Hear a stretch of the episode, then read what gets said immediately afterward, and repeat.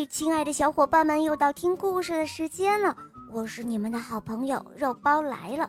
今天的故事是瑶瑶小朋友点播的，我们快来听听她的声音吧。我叫瑶瑶，我四岁半了。我喜欢小肉包童话故事。我是湖南的，我有没有湖南的小朋友啊？肉包姐姐。有啊，小宝贝。湖南的小朋友会有很多啊，告诉我今天你想点播什么故事呢？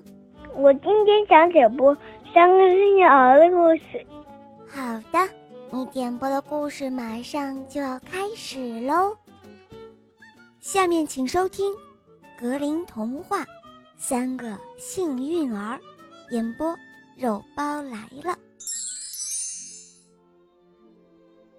从前有一个父亲。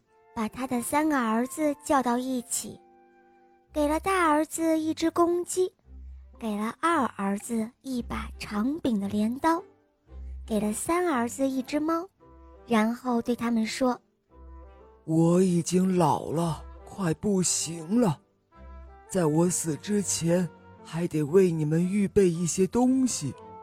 钱我是没有的，现在我给你们的这些东西。”也不值钱，如何妥善的利用我的这些礼物来发迹，就取决于你们自己了。只要找到这样一个地方，那儿没有你们拥有的东西，你们的运气就来了。父亲死了以后，大儿子带着公鸡出发了，但是他无论走到哪儿，哪儿都有公鸡。在每个城镇，很远，他就能够听到教堂的尖塔上，都站着一只公鸡，随风转动。其实，那不过就是风速器，也就是风信鸡。各个乡村，公鸡的叫声到处都可以听到，它的鸡一点儿也不新奇。看来，他发财的机会。似乎很渺茫，但他并不灰心，继续不停地找，终于还是找到了这样一个地方。他到了一座岛上，岛上的人从来都没有听到过鸡叫，也不知道如何计时。他们知道早晨或者晚上，但是到了夜里睡觉时，就不知道时间过去了多少。他对他们说。你们看吧，这是一只多么高贵的动物啊！它多么像一个骑士！瞧，它头戴鲜红的头盔，而每天晚上，每隔一段时间，它就会叫一次。第三次叫的时候，太阳不久就要升起来了。不仅这样，它还能够预报天气。如果它在大白天叫，就是提醒你们天气要变了。听了他的介绍，当地的人非常高兴，他们整夜没有睡觉，怀着兴奋的心情，等着听这只公鸡的啼叫。每次鸡叫都使他们激动不已。鸡在两点、四点、六点，共叫了三次。于是他们问他：“这只鸡是不是可以卖？要卖多少钱呢？”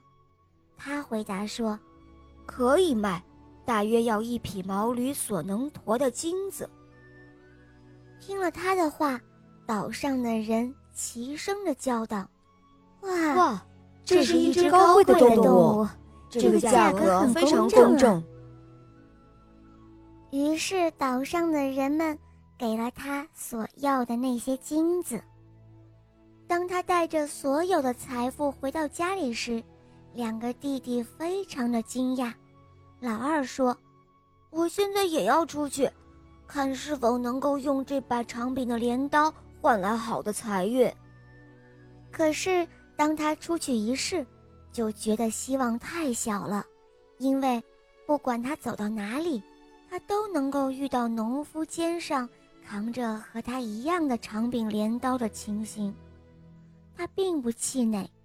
跑了一个又一个的地方，真是功夫不负有心人。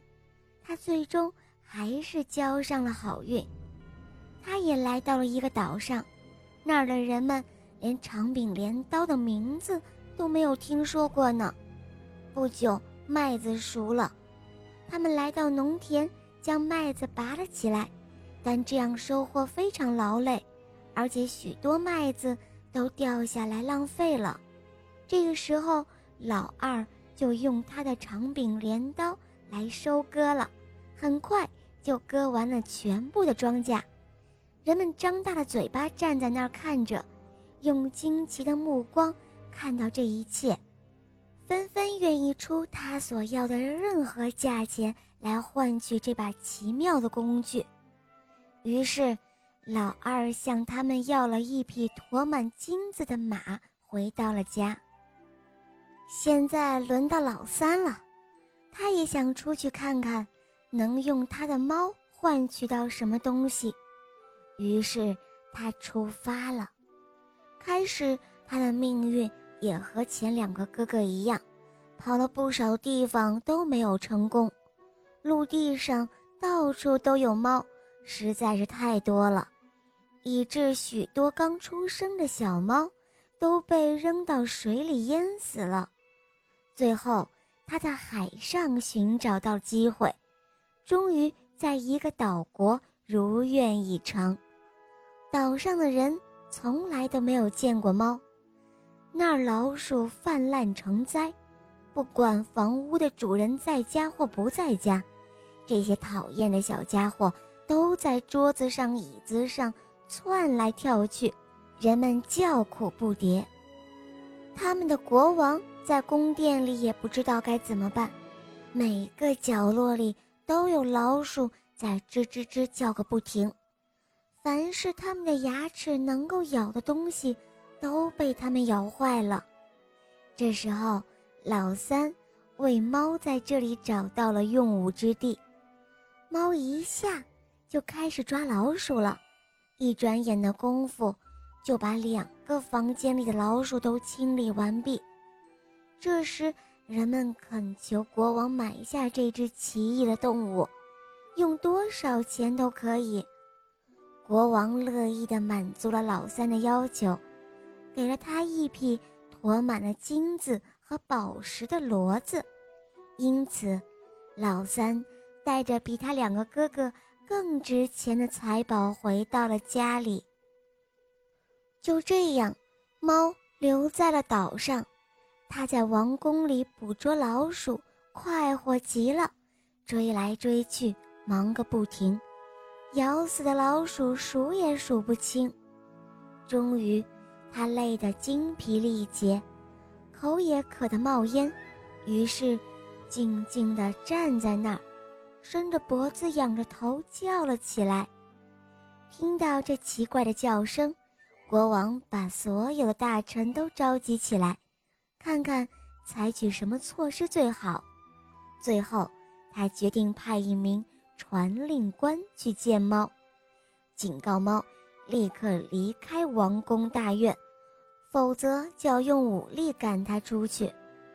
那些顾问说：“我们宁愿和老鼠共处，也不愿冒生命危险和这只猫共处。”然后有一个小听差应命走了进去。他问猫：“你是否愿意离开王宫呢？”但这只猫口渴的更厉害了，一个劲儿的叫着。这个小听差以为猫是说“不不”，所以就把这个意思告诉了国王。顾问们一听，马上说：“好吧，那我们就用武力来对付他吧。”于是他们架起了火炮，向王宫轰去。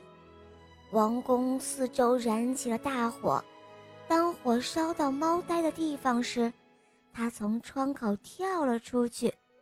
围攻的士兵都没有看到他，大火就这样一直烧个不停，最后，整个的宫殿都化成了灰烬。这就是格林童话《三个幸运儿》的故事啦。好了，小伙伴们，今天的故事肉包就讲到这儿了。瑶瑶点播的故事好听吗？嗯，你也可以找肉包来点播故事哟。